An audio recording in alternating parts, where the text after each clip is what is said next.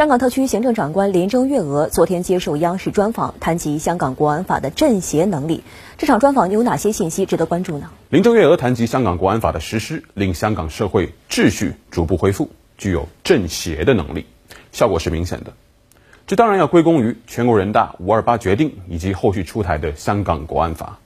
可见，香港已经逐渐走出了去年修例风波以来的治安时刻。这也是我之前所说的“国安利剑出鞘之日”。港独宵小鼠窜之时，值得欣慰的是啊，谈及美国制裁时，林郑非常坚定地说：“我们必须要硬起来，我们不能怕。”去年修例风波闹得最凶的时候啊，林郑在接受港媒专访时一度委屈落泪，因为反对派当时一直在污蔑他所谓的卖港。现在林郑挺过来了，他所领导的特区政府挺过来了，我们看到了一个越发自信、越发坚定的香港特区管制团队，他们不是孤军奋战。身后是强大的祖国与十四亿中国同胞。一个非常戳中我的点是，临政谈及能够保护不单是香港的七百五十万人，也能保护全国的十四亿人民，感到非常荣幸。这是他作为地方主政官员的国际视野与格局的体现。香港特区这些年的确成了中美大国博弈、两种意识形态激烈碰撞的前线。临政这句“与有荣焉”非常提气。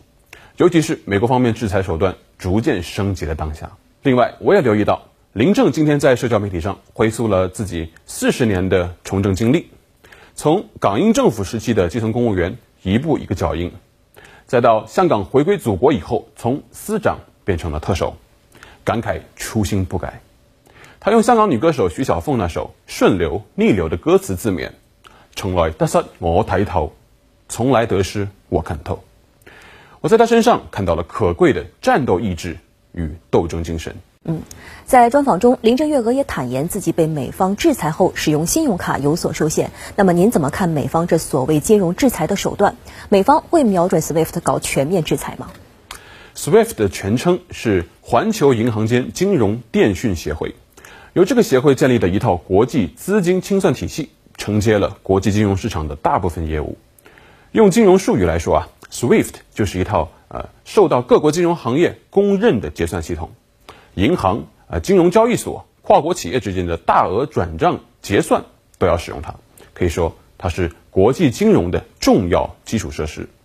中国啊在这个体系内的业务量也很大，地位也在逐渐提升。那么美国会借此将香港踢出这个 SWIFT 体系吗？我认为它可能会面临两大方面的阻力。首先就是来自 SWIFT 本身的阻力。SWIFT 是一个由世界各国金融机构共同发起的协会组织，最高权力机构由二十五名董事长组成，他们来自世界各地。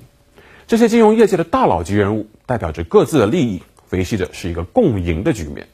因为美国总统一句话就要让世界各国的银行与中资机构断绝生意往来，显然是不现实的。但特朗普的确可以用行政命令的手段，那么禁止。这个美资金融机构在香港与中资机构的业务，而从底线思维的考虑出发，目前不少中资机构的确已经在做最坏的准备。长远上看，以国际金融基础设施为武器制裁别人，动摇的是美元的国际地位。美国是在自毁长城，另起炉灶的人多了，量变终将会引发质变。另一个阻力就是特朗普，恐怕得算清楚一笔账：全面制裁香港，吃亏的究竟是谁呢？香港作为亚洲的金融中心，同样也是国际金融体系的重要基础设施。这恐怕不是由美国决定的，是国际金融市场经过半个多世纪运转，逐渐奠定了地位。香港繁荣稳定、持续输出的红利，世界各主要经济体都在吃，就连美国自己也是受益方。若此时掀桌子啊，砸掉的是大家的饭碗。此外，我还看到一组数据，在2008年至2018年期间呢。美国对香港保持着最大的单一国家或地区的贸易顺差，累计达到了两千九百七十亿美元。也就是说，香港一直以来是美国最大的顺差来源。如果全面制裁香港，呃，特朗普可能没空发推了，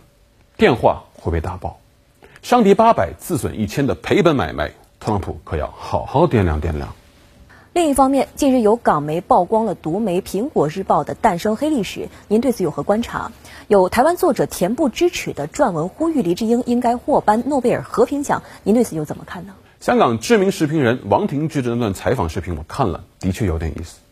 他爆料中谈及的那个拿着境外势力资金的神秘媒体人，其实大家仔细瞧瞧就明白，十有八九就是黎智英。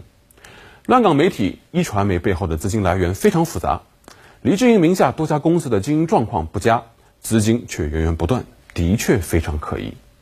考虑到目前有关部门已经介入调查，黎智英与境外势力是如何勾结的，我不做过多展开。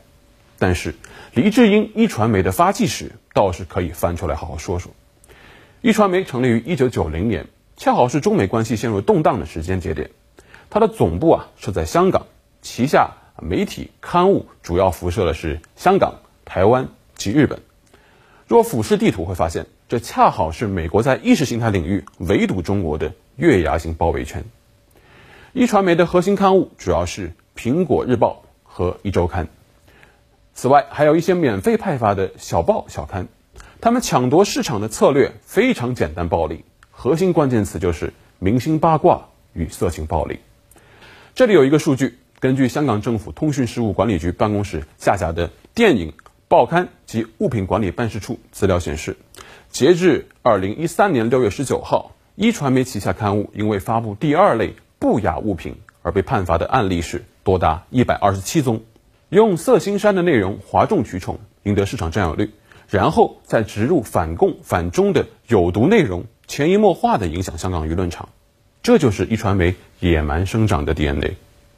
至于台湾那个作者啊，撰文呼吁给林志英颁诺贝尔和平奖，这实在是令人哭笑不得。根据诺贝尔的遗嘱啊，和平奖应该奖给那些为促进民族团结友好、取消或呃裁减常备军队以及为和平会议的组织和宣传尽到最大努力或做出最大贡献的人，那么黎智英究竟做到了以上哪一点呢？